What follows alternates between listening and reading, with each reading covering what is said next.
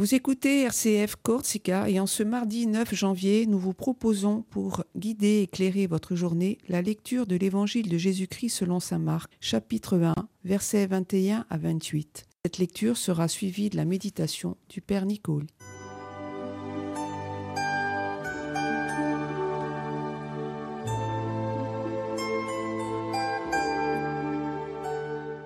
Évangile de Jésus-Christ selon saint Marc. Jésus et ses disciples entrèrent à Capharnaüm. Aussitôt, le jour du sabbat, il se rendit à la synagogue et là, il enseignait. On était frappé par son enseignement, car il enseignait en homme qui a autorité, et non pas comme les scribes. Or, il y avait dans leur synagogue un homme tourmenté par un esprit impur qui se mit à crier Que nous veux-tu? Jésus de Nazareth. Es-tu venu pour nous perdre? Je sais qui tu es, tu es le Saint de Dieu. Jésus l'interpella vivement. Tais-toi, sors de cet homme. L'esprit impur le fit entrer en convulsion, puis, poussant un grand cri, sortit de lui. Ils furent tous frappés de stupeur et se demandaient entre eux Qu'est-ce que cela veut dire? Voilà un enseignement nouveau, donné avec autorité.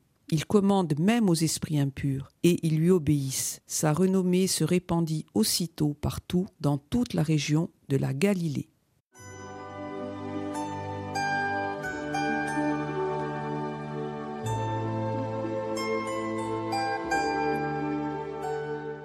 Voici un enseignement nouveau donné avec autorité, dit la foule, qui a été témoin de la force de la parole du Christ dans l'évangile que nous venons d'entendre. Nous sommes au chapitre 1, verset 21 à 28 de Marc. La parole de Jésus libère un homme d'un esprit impur. Il fait comme un exorcisme. Situé au tout début de cet évangile, cette libération faite par Jésus nous dit combien le Seigneur souhaite que notre humanité soit libérée, libérée de tout ce qui l'aliène, de tout ce pourquoi l'humanité n'est pas faite selon le projet de Dieu. Jésus rend à l'humanité sa dignité.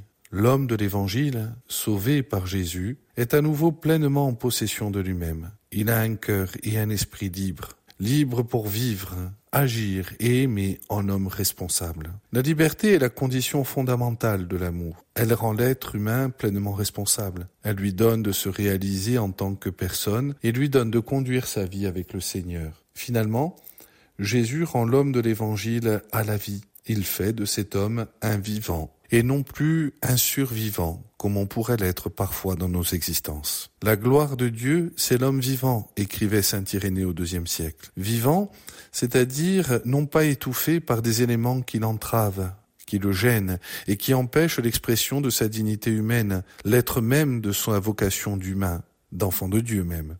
Vivant, c'est-à-dire qui accepte de vivre d'une manière responsable, en tant qu'enfant de lumière qui, construit sa vie avec le Seigneur. Une des réalités courantes qui entrave la liberté et la dignité de l'humanité est cet étonnant consentement plus ou moins volontaire de l'être humain au mystère du péché. Chaque fois qu'une liberté humaine dit non à Dieu, c'est un mal que l'être humain fait.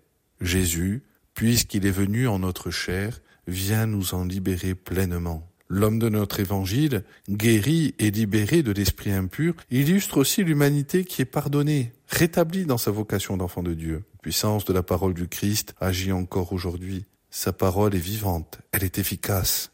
Et elle agit au cœur de nos existences quand nous l'écoutons, quand nous la laissons mûrir en plus profond de nos cœurs dans notre vie de tous les jours. Dans les sacrements que Jésus nous a laissés, notamment le sacrement du pardon, de la réconciliation, de la confession, nous retrouvons ici la même force que Jésus a manifestée toutes les fois où il libérait les hommes et les femmes qu'il rencontrait, prisonniers de leurs péchés, de leurs blessures, de leur histoire, de tout ce que le malin avait pu déformer en eux.